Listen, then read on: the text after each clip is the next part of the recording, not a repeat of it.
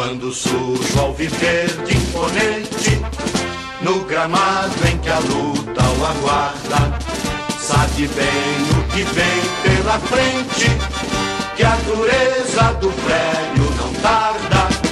E o Palmeiras no ardor da partida, transformando a lealdade em padrão, sabe sempre levar de vencido e mostrar que de fato é campeão.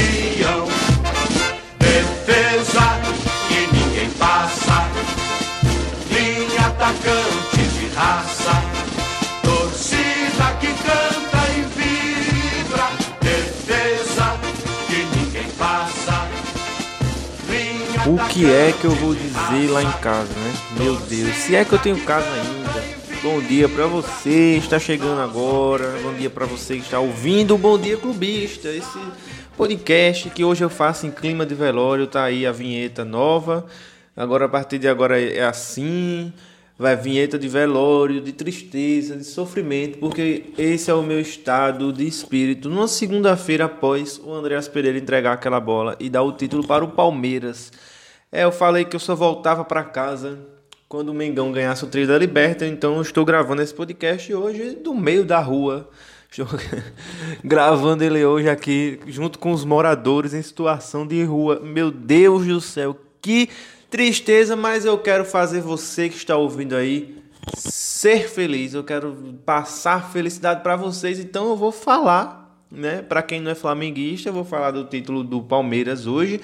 E também vou passar alguns, alguns resultados do Brasileirão. Hoje o podcast está num formato diferente, por quê? Porque eu estou de luto, então tratem esse podcast como respeito. Não vamos ter nossos quadros tradicionais que vocês já estão acostumados, como blá blá blá, como o Deu o que falar, enfim.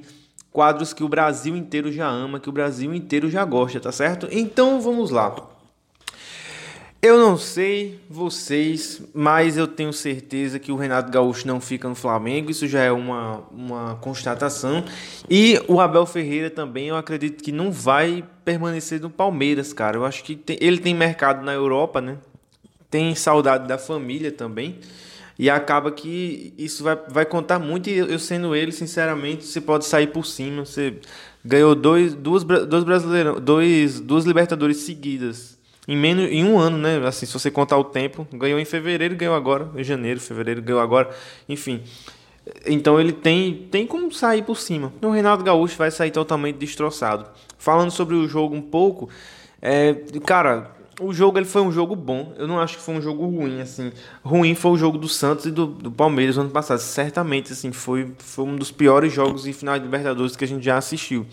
Mas Flamengo e Palmeiras não. Tive, teve aí algumas emoções no tempo normal, né? O Palmeiras saiu na frente, teve chance de fazer mais gols. Diego Alves fez uma grande defesa do Rony também num chute do Rony, mas o Palmeiras, o Palmeiras foi com uma estratégia que eu já vinha cantando nas lives, quem acompanha aí já sabe que eu já falei isso aí e é- isso é óbvio, basta assistir um pouco de futebol. O Palmeiras ia jogar no erro do Flamengo e como eu sempre disse e continuo dizendo, o Flamengo erra. Só que quando o Flamengo erra para adversários sem qualidade, Flamengo, isso fica maquiado, isso fica é, escondido né, no placar. Ah, goleou 4 a 1 o, sei lá, o Olímpia. Vamos pegar assim. Mas deu quantas chances de gol pro Olímpia? Deu várias, várias chances de gol em momentos cruciais que podia complicar o jogo, entende?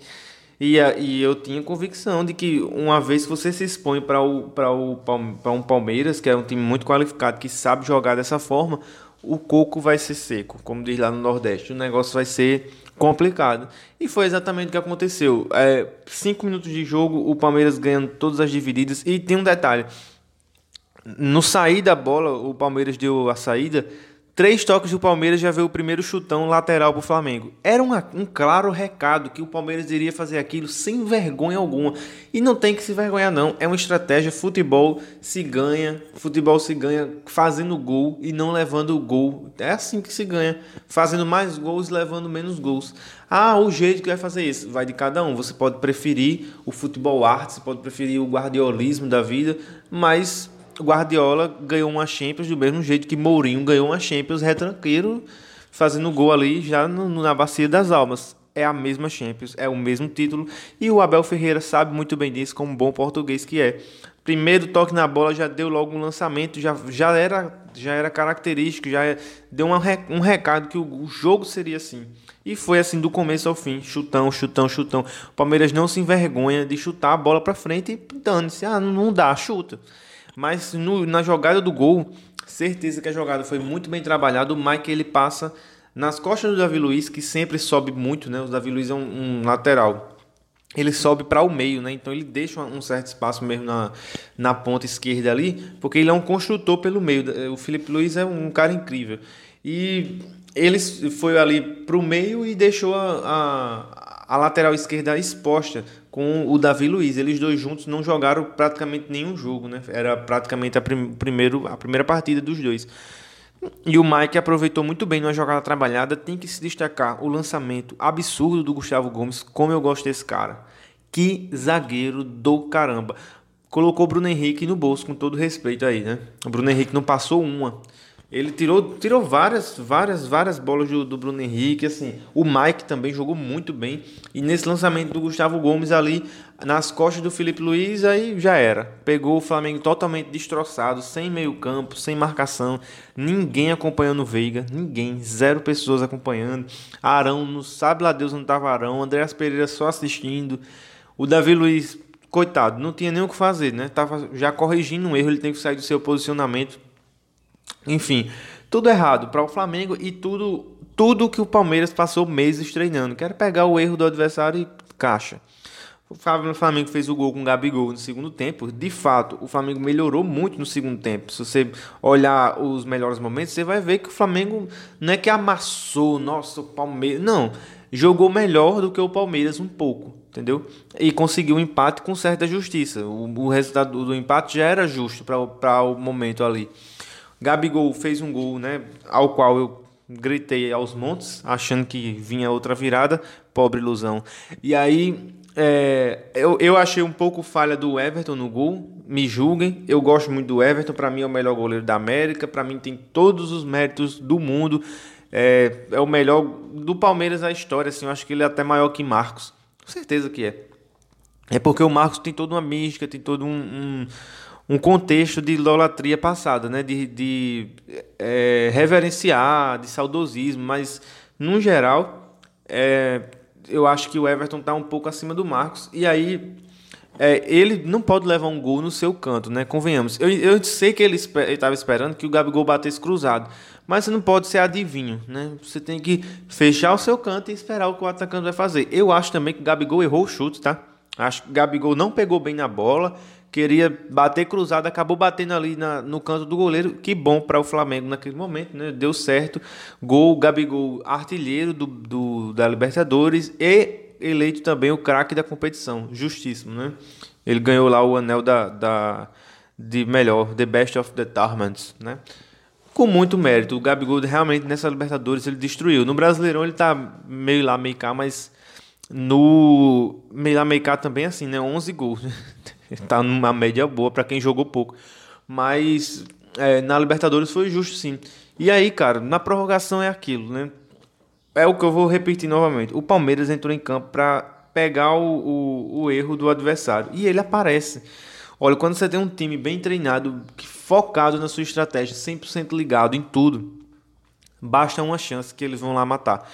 Claro, vamos fazer uma ressalva aqui. O Davidson, ele finalizou mal. Né? O Diego Alves ainda tocou na bola. Quase que o Diego Alves salva o gol do Davidson. Foi por pouco, mas... Enfim, a bola entrou e é o que importa. Davidson, Davidson deu um título para o Palmeiras, campeão. Já tinha feito um gol lá contra o Vasco no título do Brasileirão. Enfim, vai, vai cravando seu nome aí na história aos trancos e barrancos, né? Com loucuras ou não vai sendo um nome importante na história do Palmeiras. E o Andréas Pereira, cara, eu não tenho o que falar assim do Andréas, porque jogou bem a partida inteira. Claro que eu vou falar uma coisa para vocês. Se troca o Andréas pelo René para entregar aquela bola ali, se fosse o René, certamente a torcida do Flamengo ia estar tá puta. Mas aí eu entendo, é porque o pessoal diz: "Ah, se fosse outro jogador, vocês não estariam passando pano". Claro, fato. Por quê? Porque o cara tem crédito, meu irmão. Porque o cara joga bola, porque o cara é bom, porque o cara já fez vários gols que ajudou o Flamengo, porque ele chegou para suprir uma carência que o Flamengo tinha na posição desde a saída do Gerson. Então, esse cara, por mais que o erro dele custou um absurdo de dinheiro para o Flamengo, de título, de humilhação, ainda assim esse cara tem um certo crédito para recomeçar no Flamengo, para buscar novos ares. Um cara como o René, que já falhou milhões de vezes, um cara como, sei lá, Bruno Viana, Gustavo Henrique. Se é Gustavo Henrique, Léo Pereira, Bruno Viana que entrega aquela bola ali, esquece. Esquece, não vai, não pisaria nem no Rio de Janeiro, não, não voltava mais. Arrumaria um outro clube de lá de Montevidéu mesmo, porque aqui ele não pisaria mais, porque o histórico já está deturpado, entendeu? Então, com certeza, é, o histórico do Andreas Pereira favoreceu ele para que a torcida abraçasse de certa forma, para que a torcida... Eu entrei no Instagram dele lá, milhares de comentários, assim, da última vez que eu vi tinha 30, 40 mil, eu não vi nenhum xingamento, ninguém cancelando o cara, ninguém mandando ele tomar naquele canto, o pessoal todo dizendo levanta a cabeça, levanta a cabeça, porque de fato esse é o sentimento do flamenguista com relação a ele. E claro, né, os agradecimentos do palmeirense também, porque ele foi. Se Davidson foi o herói do título, o Andreas Pereira foi o, o, o vice-herói. Sabe o cara que ajuda o Miranha? Ah, vem aí o Miranha, hein, também. Meu Deus, estou ansioso por esse filme. Olha que. Oh, meu Deus do céu. Acho que vai, vai aparecer o Demolidor lá. E aí vai quebrar o pau todo, em todo mundo lá. Demolidor cegão. Eu, Demolidor é meu herói favorito, cara, da Marvel. E isso tem tudo a ver com o final da Libertadores. Por quê? Porque eu fiquei cego de raiva. Enfim. E aí, o Palmeiras ele tem que agradecer muito ao Andréas Pereira também pela assistência, né? Acho que dá para levar uma foto lá para o, o belga, para que o belga possa se sentir amado também, se sentir é, acarinhado, né? Se sentir querido pela torcida. Ele tem que olhar o copo meio cheio e meio vazio. Ele, ele irritou metade do Brasil, que é a torcida do Flamengo, mas também fez a alegria de outros milhões, né? mais da metade do Brasil. Então, digamos que o Brasil ainda ama ele na média. Perspectivas para o futuro. Flamengo já eliminado do Brasileirão, da Copa e do, da Libertadores, não vai jogar Rap Copa, não vai jogar nada ano que vem. Triste, né? É um, é um ano assim para esquecer esse ano incrível a circunstância que isso acontece, porque o Flamengo está com um time bem melhor do que o do, do ano passado, assim, com reforços como o próprio Andréas, que está ali no banco, né? O Kennedy veio também. O Flamengo se reforçou, cara. Trouxe Davi Luiz. olha, olha, olha os três nomes que o Flamengo trouxe: Kennedy, Andréas e Davi Luiz. Seriam titulares na metade, mais da metade dos times aqui do Brasil. E mesmo assim não conseguiu repetir os feitos do ano passado, que até com Rogério Senna aos trancos e barrancos ganhou um Brasileirão. Enfim, é o que vai acontecer na minha opinião. Renato Gaúcho vai ser demitido, se é que já não está. Enquanto você está ouvindo esse podcast aqui, talvez o Flamengo já tenha soltado uma nota. O Flamengo mostrou, vai ter é eleição também essa semana, hein? Conturbadíssimo os bastidores do Flamengo essa semana. Não sei nem quem são os candidatos direito, mas eu sei que eleição no Flamengo tem dessas. E aí, é, dependendo de quem ganhar também, vai decidir como vai ser o perfil do próximo técnico. Eu espero de verdade que seja um, um cara estrangeiro. Não acho que aqui no Brasil tem, tem mais técnicos que já os, os capacitados que poderiam treinar o Flamengo mandaram embora, que é o Rogério Ceni, que para mim eu continuo achando o Rogério sendo um ótimo treinador. Ele é teimoso, ele é ruim de vestiário, mas para mim, um cara que se dedica ao estudo do jogo, a inovações do futebol moderno, para mim esse cara ganha um ponto. Mas como ele é ruim de vestiário, o elenco derrubou ele. Foi o que eu mais postei na página, né? Quando, quando o Rogério Senna caiu, foi que o elenco estava derrubando claramente ele. Venceu o elenco. E aí, ele é um grande nome. O, o Renato Gaúcho, que era um grande nome, pegou o beco também agora. Sobra Cuca, que está no Galo, e quem mais no Brasil que pode treinar o Flamengo? Cuca jamais vai treinar o Flamengo. Então vai ter que buscar na Europa sim, se não na Europa, aqui na América do Sul tem um Galhardo. Eu acho que o Galhardo jamais sairia do River para vir treinar o Flamengo. Ele não precisa. Um cara como o Galhardo, sete anos de River, a Europa conhece o Galhardo, que fique claro. É, a Europa sabe do trabalho do Galhardo, já é um trabalho longevo, isso chama atenção. Eu não acho que esse cara tem que vir para cá pro Brasil, não, cara. pensando pela ótica dele, pelo Flamengo, maravilha. Mas o cara sair da Argentina para vir trabalhar no Brasil, para ser xingado aqui pro, brasileiro, que ninguém vai dar sossego a ele para ele trabalhar. Ele passou sete anos no, no River e ganhou o primeiro campeonato nacional agora, depois de sete anos. Então, ele não vai ter essa, esse tempo aqui. Não ganhou esse em 2022, ele vai ser mandado embora. Então, qual é o ganho proveitoso? Qual é o salto na carreira que o Flamengo vai oferecer para ele? Na minha opinião, nenhum. Então, eu sendo ele, jamais iria.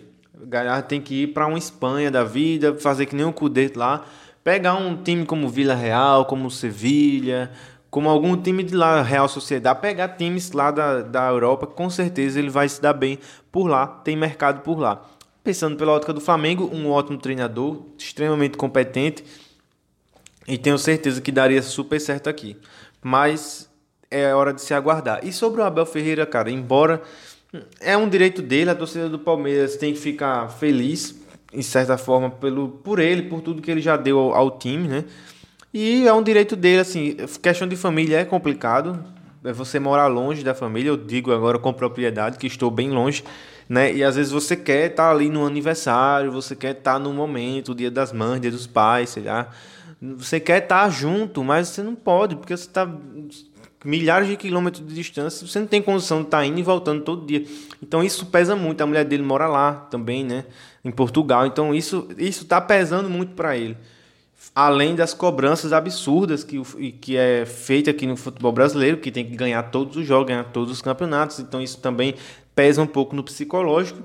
Em contrapartida, você na Europa, você tem sossego para trabalhar e ainda está perto da família. Então ele também tem mercado para lá. Acredito que ele vai pegar algum time da Europa na temporada que vem e deixar o Palmeiras. Mas de qualquer forma vai sair pela porta da frente, vai sair com é, títulos, vai sair com seu nome cravado na história. Então tem tudo para para ser como ídolo, né? O pessoal vai fazer uma recepção bonita. Eu acho que ele não vai sair pela porta dos fundos, não. Aquela demissão que não tá dando mais certo, não. Tem que tratar bem o ídolo também, que para mim ele é o maior técnico da história do Palmeiras. Cara, Libertadores foi isso. Vou passar com vocês rapidão aqui os resultados dessa rodada, da rodada 35, cheia de polêmicas de novo, né? É...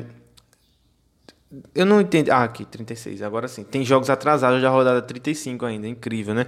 O Atlético Mineiro ganhou do Fluminense por 2 a 1 e mais uma vez polêmicas de arbitragem, com pênaltis marcados, pênaltis não marcados, enfim todo mundo reclamando muito. Tem a entrevista do David Braz lá, que caberia hoje no nosso podcast, né? Caso fosse no formato tradicional, mas amanhã a gente volta e quem sabe eu coloco aqui ele reclamando da arbitragem. Enfim. 2 a 1 o Galo, que já é campeão brasileiro. O Inter empatou com o Santos por 1 a 1 O Inter está numa sequência horrível. Três derrotas e um empate nos últimos quatro jogos. Em nono lugar, com risco de sair da Libertadores. Olha só que louco, hein? Olha que, olha que loucura, o, o Inter despencou na tabela. Incrível. Ontem também tivemos. E o Santos também é, subiu de vez, né? 46 pontos, não cai mais. Agora é, é pensar num, numa Libertadores aí. Por incrível que pareça, o Santos está a 3 pontos da zona de classificação do Libertadores. Esse é o Brasileirão, que dá vaga para Deus e para o mundo. O cara tá brigando aqui pelo rebaixamento, de repente, pô, tá lá no, no, na vaga para Libertadores, entendeu? É isso. Tivemos também o, os milionários do Timão lá, 1 a 0 também com polêmicas, pênaltis discutíveis, na minha opinião, pênalti, tá? Acho que o tanto do Galo quanto esse do Corinthians são pênaltis discutíveis, mas que eu daria. Vamos, vamos colocar assim, porque já se deu pênaltis desse mesmo tipo em outros jogos. E o que a arbitragem brasileira precisa é só uma coisa, é critério. É só definir o critério. Ninguém tá nem questionando a regra mais de ah, a bola bater no braço, mesmo sem intenção. Não, ninguém quer. A gente só quer um critério. Se bater é pênalti, se não bater é pênalti, se bater com o braço aberto é pênalti. Tem que, tem que cravar, tem que fazer uma listinha, dizer, ó, isso é pênalti, isso não é. Não dá para ser interpretativa todo o jogo, entendeu? Isso é o que mais irrita os torcedores, né? Sábado também teve São Paulo e Esporte, São Paulo também escapando do rebaixamento com 45 pontos.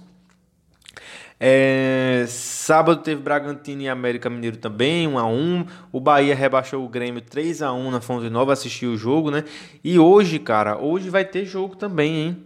Hoje temos Bahia e Atlético Goianiense. Olha que jogo para pegar fogo, né? É, vai ser lá no Antônio Alcioli, né? Que é o Antônio Alcioli, que é o, o estádio lá do Dragão. E o Bahia tá um, uma posição acima do Juventude com 40 pontos. O Atlético Goianiense está com 41. Ou seja, quem ganhar vai afundar o, o, rival e ainda vai se distanciar um pouco da zona de, da degola, né? Então, eu, particularmente, com todo respeito, estou torcendo para o Bahia. Vou assistir o jogo, torcendo muito para que o Bahia fique na primeira divisão. Porque, como vocês sabem, eu puxo sardinha para time nordestino mesmo, não escondo, enfim. É isso, pessoal. Esse foi o Bom Dia Clubista de hoje. Amanhã voltamos com a nossa programação normal para falar do que aconteceu hoje, para levantar novos, novos assuntos, novas pautas. Eu vou ficando por aqui. Você pode me seguir lá no Instagram, arroba Jonathan Santos, Jonathan com TH, é, Jonathan Resenha. Toda vez eu erro meu, meu arroba, impressionante. Arroba Jonathan Resenha, você me segue lá no Instagram que a gente vai trocar uma ideia. Você vai ver lá meus conteúdos, meus memes, textos, vídeos. Vou postar um texto sobre o Andreas Pereira hoje. Leia, não deixe de ler. E é isso. Tamo junto. É nós. Até a próxima. Valeu. Quando ao viver de imponente no gramado em que a luz